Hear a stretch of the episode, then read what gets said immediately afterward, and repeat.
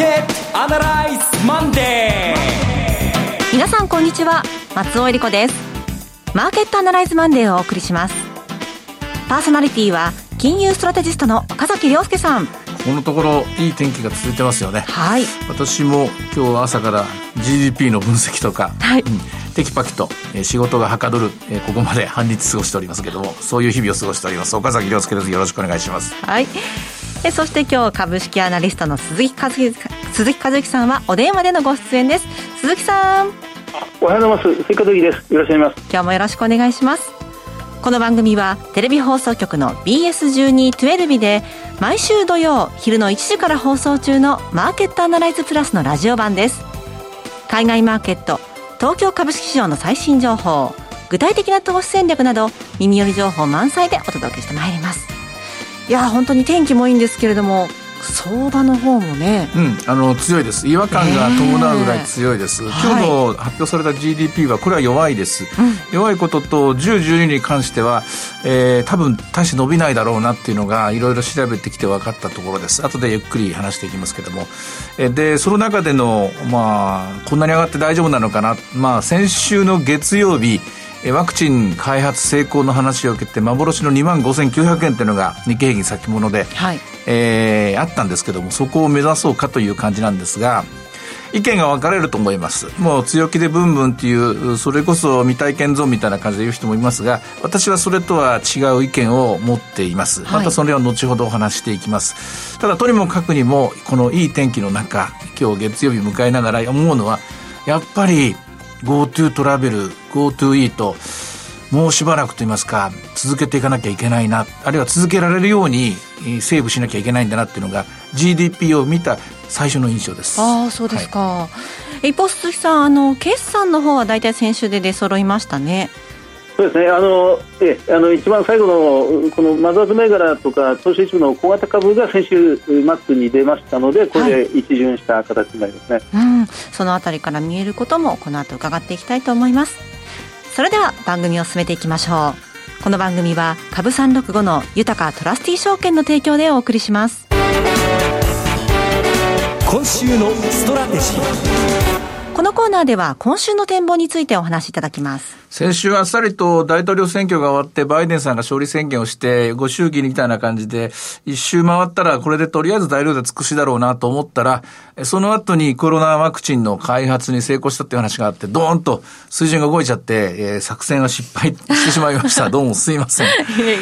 えー、ちょっとそこまでは考えてなかったなっていうので私もまあ大統領選挙が終わったことで、えー、ちょっと弛緩してた気が緩んでたのかもしれませんが、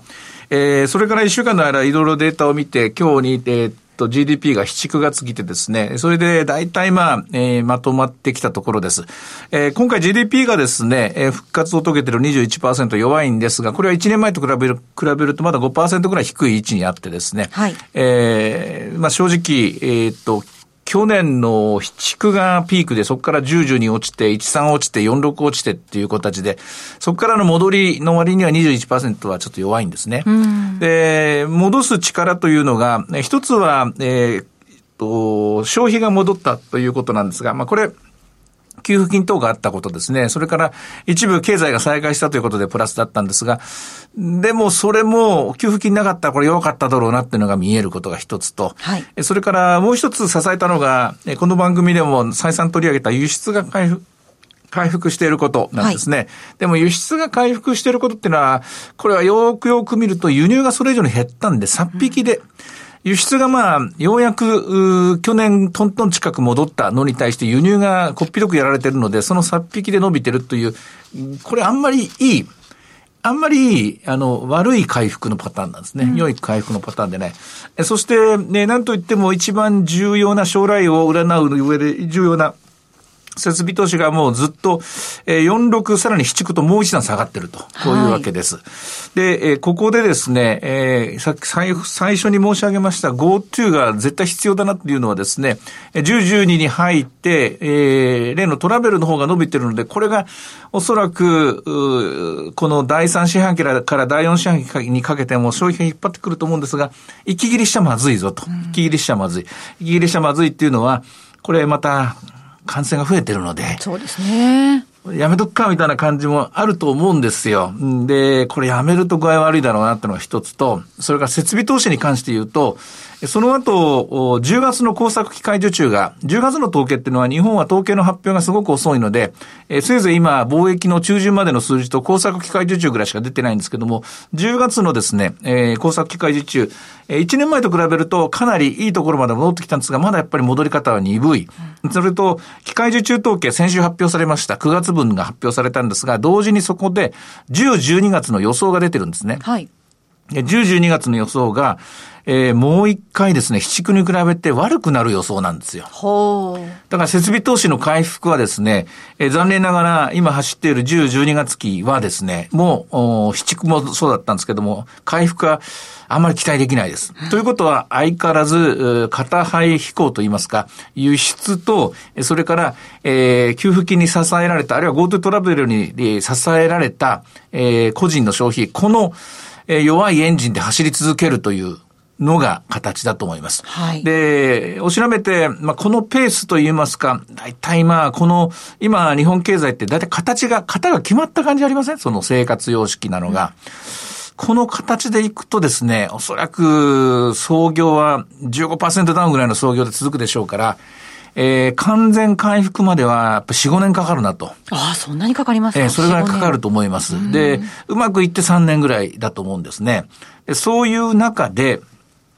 株式市場はまあ、えー、コロナワクチンの開発期待というので、先週から1週間まだ日本でも続いていると思いますが、オールドのエコノミーですね。はい、古い企業、バリューのある会社にお金が入ってきています。で成長よりも、それから投資尺度をもとにという感じなんですが、その投資尺度の立て方によっては、もうこの辺でブレーキをかけないものもいっぱい出てきてるはずなんです。特に日経平均株価全体で見ると、25,900円というのが幻の数字で先週月曜日見せたんですが、これ以上はちょっと言ってはまずいなというふうに思い始めています。その計算根拠みたいなものは、はい、えー、土曜日に放送されたマーケットアナライズプラスのところでも、えー、と、P、えっ、と、来年増益が40%なんていうですね、かなり明るい見通しを立てて、その後 PR が何倍になるかとか、まあ、まあ20%増の20倍とかですね、いろいろやっていましたけども、大体今の水準なんですよね。うんで、PR っていうのは、どうすれば上がるのか、どういうケースで下がるのかというと、単純に成長速度が、まあ、経済成長が進んだり、業績の回復が良くなれば当然戻るんだ。成長速度で、ね、上下するっていうのがあるんですが、もう一つはですね、金利によって上下するっていうのがあります。はい、でも金利っていうのは現代社会においては二つの意味が意味があって、実質金利。つまり名目的な金利が上がれば、PR は下がるし、名目的な金利が下がれば PR は上がるんですが、今の日本の金利はもう動きません。動かない中で実質だけが動く。実質がどう動くかというと、インフレ率が上がってくると、まあデフレにならないで、えー、守備よく来年にかけて物価が、えー、こじっかり上がってくるような形になると実質金利が下がります。え、インフレ方向に行くと PER はまだまだ上がっていい。あるいは現在水準が維持されていいことになります。しかし、デフレになっちゃうとですね、これ実質金利がですね、これあの上がっちゃうわけですよ。実質ベースで考えたらね。デフレになっちゃうと PER はこれ下がります。ですから株価に下方圧力がかかります。さらにこれにも関係するんですが、えー、日本の場合は、為替と PER に非常に強い関係があると。うん、為替が円安になると、これは PER は上がります。はい、要するに株価の、えー、情報余地というもの、まだまだ上がっていい。まあ24倍のものが25倍でもいいじゃないかとか。22、3倍でもいいじゃないかとか、えー、そんな急に下がらなくてもいいじゃないかっていうのが続くんですが、為替が円高方向に行くと、これは先ほどの実質金利が上がるのと同じ効果です。で成長速度が下がるのと同じ効果なんですね。為替が、えー、ここ103円まで行きましたけども、これが100円方向、あるいは100円割れになると PER は下がる方向に、つまり、えー、業績に関係なく株価水準が下がる方向に行きます。うん、いろんなこの条件をいくつか言いましたけども、今の環、今の環境だと、私は2万6千を超えて2万7千、2万8千とですね、その夢のような、というか夢のようなシナリオといいますかね、バラ色のシナリオといいますか、これを描くのは時期尚早というか、誤った選択ではないかと思っています。はあ、です、えー、ですので、日経平均株価インデックス売買に関して言うと、この辺で折り返した方がいいと。折り返して慎重に入った方がいい。まあ今週はちょっと先週の見通し誤ったのでですね、売りとか買いとかあんまりはっきり言うだけの自信はないんですけども、どちらかといえばですね、やっぱり戻ったところは、あの、あの、変えてた人はやっぱり売り上がった方がいいだろうし、逆に短期的には、あの、いつ、修正みたいなものですね、起きてもおかしくないなと、そういう警戒的に今週も見ています。うん、2万5805円まで来てますから、もう2万6000円もいくんじゃないかなっていうみんな思うでしょうけども、はい、しかし、その行く人たちのシナリオはどんなシナリオなのか、どういう世界なのか、買い戻した方も、もうここまでにしとかないと、とにかく今足元の20%、21%の GDP はもう発表されて材料これ出尽くしました。はい、それからおそらく、えー、9月までの決算の数字を見てですね、えー、今年の年内の、来年の21年3月の数字っていうのが、マイナス20%ぐらいで収まるのかもしれませんね。で、その後、22年3月の数字というのを40%とか50%とか、まあみんな強気の見通しとか、アメリカの場合40%ぐらいなんですけどね、2021年の12月の数字はですね、日本も同じようにですね、強力な V 字回復型の企業業績を見てるんでしょうが、そのシナリオはちょっと待てと。うん、なぜかというと、えー、これ、経済が完全に100%回復することは来年もないぞと。で、再来年も多分ないですよ、これ。で、それ考えると、自重的に見ていかないと、これ、はしご外されるパターンになった時に危険だなと。まあ、そんなふうに思います。えー、楽観シナリオにおそらく、おそらくアナリストはですね、大きく傾くと思います。この企業、決算が全部出揃いましたから、みんな一斉に22年3月の数字をバラ色で書くと思うんですが、私はこれに非常にこう警戒的に見た方がいいと皆さんに言っておきたいですね。はい。まあ、今、決算のお話ちょっとありましたけれども、鈴木さん、決算の模様をご覧になって、どんな印象をお持ちですか？はい、あの、あの、あの先週、先々週もあのお伝えしましたが、やっぱり弱すぎた見通しをみんな一斉にあの引き上げてきてる、あの6月時点、3か月前の時点では、その2番底が来ると、みんな覚悟して見ていたんですが、はい、で確かにあのコロナウイルスに関しては第2波、今、第3波がやってきているところではありますけど、経済は、まあ、かなりガチガチの経済対策を世界中が打ってますので、えー、2番こは経済に関してはなかったと、でその分だけ、えー、企業収益は会社側の見通しが上に引き上げられている。あの強いところは史上最高益を更新してきてますし、そうでないところも、えー、当初の弱すぎた見通しを引き上げてきているというところですね。あの先週金曜日に日産自動車が、まあ、株価大幅高した10%以上大きく上昇してきたというの要は最終ランナーです。最終ランナーに今バトンが渡ってきているとい。うところではい、で今日も週明け日産自動車が3%高という状況に続伸しておりまして、えー、ホンダもホンダもこれも3.7%上昇してきているというところですからあるべき姿を適正なところまで戻るということを今、みんな模索していることになるんですよね。あの、先週のニューヨーク、そして日本を見てますと、こうトントントントンと株価はどんどん上がっていってしまうので、ちょっとこう冷静な判断がなかなかできにくくなっている部分もあるかと思うんですけれども、岡崎さんは、先週の様子ご覧になって、はい、何がこう一番後押しだったんでしょうか？あこれは伝統的な景気回復パターンに入ったということで、伝統的な銘柄を、うん、つまり新しい会社を買うんじゃなくて、いつも通りの会社を買えばいいんだという昔ながらの株買いですね。これに入ったこと、はい、これが全体を押し上げてる。これはね、ボリューム大きくなるんですよね、どうしてもね。これがあるので、水準訂正が起きたんだと思います。しかし、これ買った理由っていうのは、あくまでワクチンが開発して、おそらく5年後ぐらいまでにはというですね、非常に長い、えー、道のりを見てですね、これ以上悪くならないということで決断した買い物なので、裏を返すとですね、それなりの投資尺度があるものは買われてるんですよ。投資尺度に見合わないものは売られてるはずなんですね。そう考えると、これ、株というのは、あの、上がれば上がるほど投資尺度は目減りしてきますからね。要するに、あの、割高になってくるわけなんですよ。ですから、おのずとここはブレーキがかかります。うん、で、プロ、プロたちはおそらく、今週も買ったから来週も、来週も買ったから再来週もみたいなですね、動き方は今回はしてこないと思うんですよ。うん、そうじゃなくて、短期的な、それこそ今まで売ってた人たちをショートカバーを誘うとかですね、はい、えー、短期的に、えー、まあ、需給でですね、動く人人たちは、まだまださあ、買うぞ、さあ、買うぞ、さあ、上がる、さあ、上がれ、みたいな形でやってると思うんですけども、そう簡単にですね、すべてが元通りになるわけではないですから、えー、何もここで、えー、乗り遅れたなとか、しまったと思う人が焦る必要はないと思います。うん、それが、えー、一番の得策じゃないかなと思いますけどね、戦略戦術上は。はい。鈴木さんはいかがでしょう？まあ、マザーズとか全体で買うとかいろいろあるかと思うんですけれども。あいやまさにそうだと思います、あの決算であの交換して大きく跳ね上がった企業をあの落ち着いたところで、あの1週間後、2週間後、昨日決算発表した企業というのは、今日とか明日っていうのはもう派手に動くんですが、1週間もすると、その1週間前に決算がすごく良かったところを意外とみんな忘れてしまったりなんかするんですよね。であの株価がおとなしいいい動きになって、まあ、あの前日比変わらずぐらいとか、あの1円安、2円安ぐらいであのトントンとしばらく冷静になるところがあるんですけど、その時に買うのが、高決算銘柄を1週間後に買うのがいいんじゃないかななんて思いますね。まあ、こういう時ほど、一回シートベルト締めてという感じですかね。一回まあ、一回落ち着いて、はい、で、それからまあ、おそらく為替がですね、ええ、あの、円安方、あの、円高方向ですね、というかまあ、ドル安方向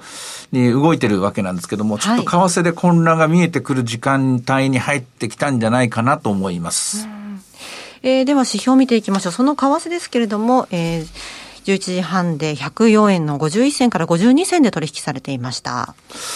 で、あとは、えっ、ー、と、我らが、あ株365の方は、今日は677円スタート、813円まで買われて、現在804円というところですね。はい。え来週の23日は祝日ということで、あの月曜日番組はお休みなんですけれども、株365は取引ができると。動いています。はい。そちらの方も注目していただけたらと思います。さて、いろいろ展望していただきました。今週末土曜日には午後1時から放送しますマーケットアナライズプラスもぜひご覧ください。また、Facebook でも随時分析レポートします。以上、今週のストラテジーでした。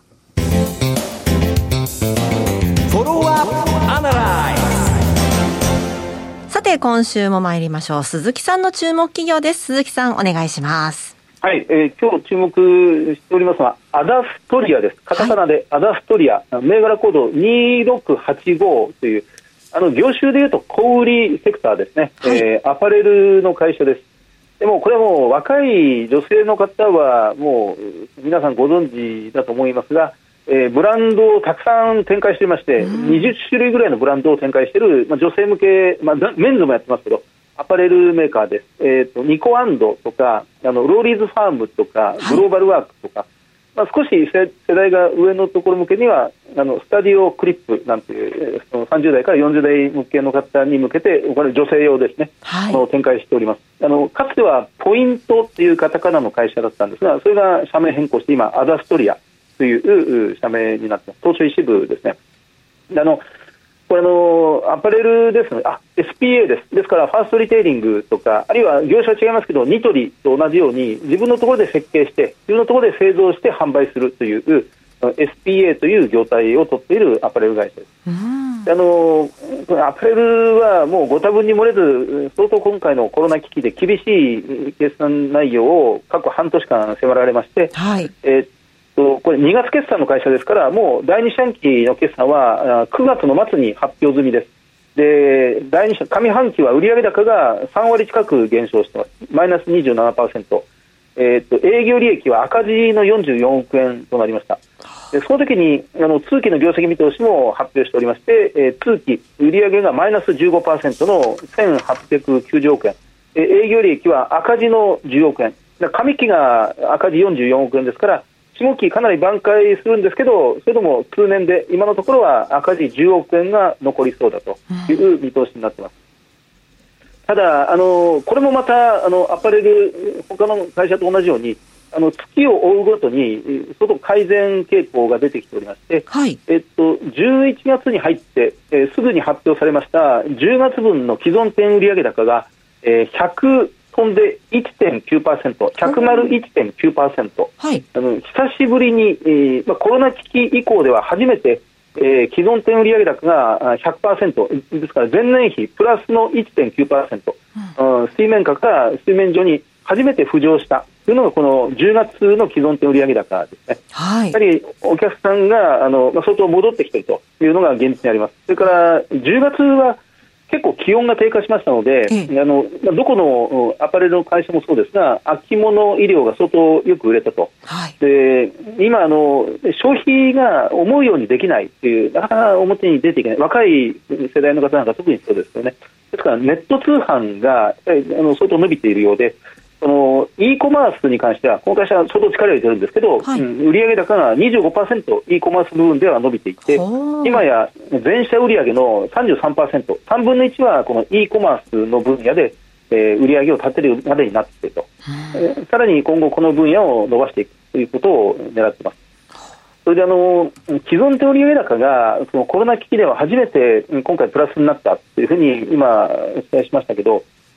さらにそれを遡って、えっとそのまあ、これ2月決算ですから、今年の3月より以前、ですから前年度の去年の10月以降、ずーっとこれ、既存点割れだったんですよ、要ははい消費税引き上げ以降ですね、うん。あの去年、2019年10月以降、消費税引き上げられてからというものは、ずーっと前年割れの状態が続いていて、最後に、えー既存手売上がプラスになったのが、えーまあ、ちょうど1年前の9月だった、要は消費税引き上げ前の書き込みが出ていたということだったんですね。はい。あそのレベルまで今、とりあえず戻ってきた。あのーまあ、これ、まあ、不幸中の幸いというか、その人件費とか、その経費を結構圧縮できた、はいこれあの小売業が全体を通じて皆さんそうなんですけど、あのコロナ危機で出張がこの自粛になったとか、はい。あるいはその家賃を、オフィスのテナントをずいぶんへあの返したとか、家賃が減少した、それから人件費が、まあ、残業代がなくなったので、人件費がカットできた、結構経費の削減が相当進んでいるようなんですうん。ですから、意外と下期の回復というのは、かかなり強めに出てくるのではないかな、今、通期見通し、えートータルでは赤字の10億円という線で、えー一応予算では組んでるみたいですけど、はい。もう少しう上振れして出てくる可能性もあるんじゃないかなというふうに思ったりなんかします。うん。アパレルはもう全体的に厳しいのかなっていう印象を持ってましたけれども、そうではないところも出てきているわけですね。えあの厳しいことは厳しいんですが、はい例えば、そのユニクロ、ファーストリテイリングは、この先週の金曜日から、例のあのジル・サンダーのコラボそのまあ、ファッショナブルなええ。あのコートとシャツを一斉に全国で売り出したんですが、はい。瞬間蒸発なんですよね。うんユニクロのジル・サンダーコラボ商品は、もう毎年毎年、もうもうと特別な扱いで、はい。一斉に狙ってるんですが、もう e コマースでは全然買えずに、その店舗まで行って、でそれでも買えずに、はあ。でわ女性もレディースはもうほとんどなし、でメンズがいくらか残ってるので、それ行ってみたら、店舗、私も覗いてみたんですけど、もう奪い合いみたいな状態でしたねあ。、そうでしたか。えーですから一点集中型の、まあ、良い商品という商品というのは、やっぱり結構、まあ、このお金を使いたいっていうので、結構も盛り上がってるところも一部にはありますね。これはどんなふうに売っていくのか、まあ、今のコラボも含め、その企業の側にもいろんな努力がまた問われてきそうですね。これあのたまたまですねえーこの間先週の土曜日に、あの妹の娘ですから姪っ子になるんですけどね、はい。姪っ子2人とですね食事をする機会があって最近の2人とももうえー働いていてですね、えーどんな生活様式でどんな消費なのかっていうのを聞く機会があったんですがものすごく知ってますね。ああ、そうですか。流通のこととか、はい。あるいは交通手段とか情報手段とか私の時代とは全然違う。ものすごくやっぱ目は超えてますよ。なるほど。単純なブランドでは売れる時代じゃないですね。若者に話を聞いてみましょう。はい。えーさて、マーケットアナライズマンデーはそろそろお別れの時間です。ここまでのお話は、岡崎亮介と。追加随人そして松尾恵理子でお送りしました。それでは今日はこの辺で失礼いたします。さようなら。だからこの番組は株365の豊かトラスティ証券の提供でお送りしました。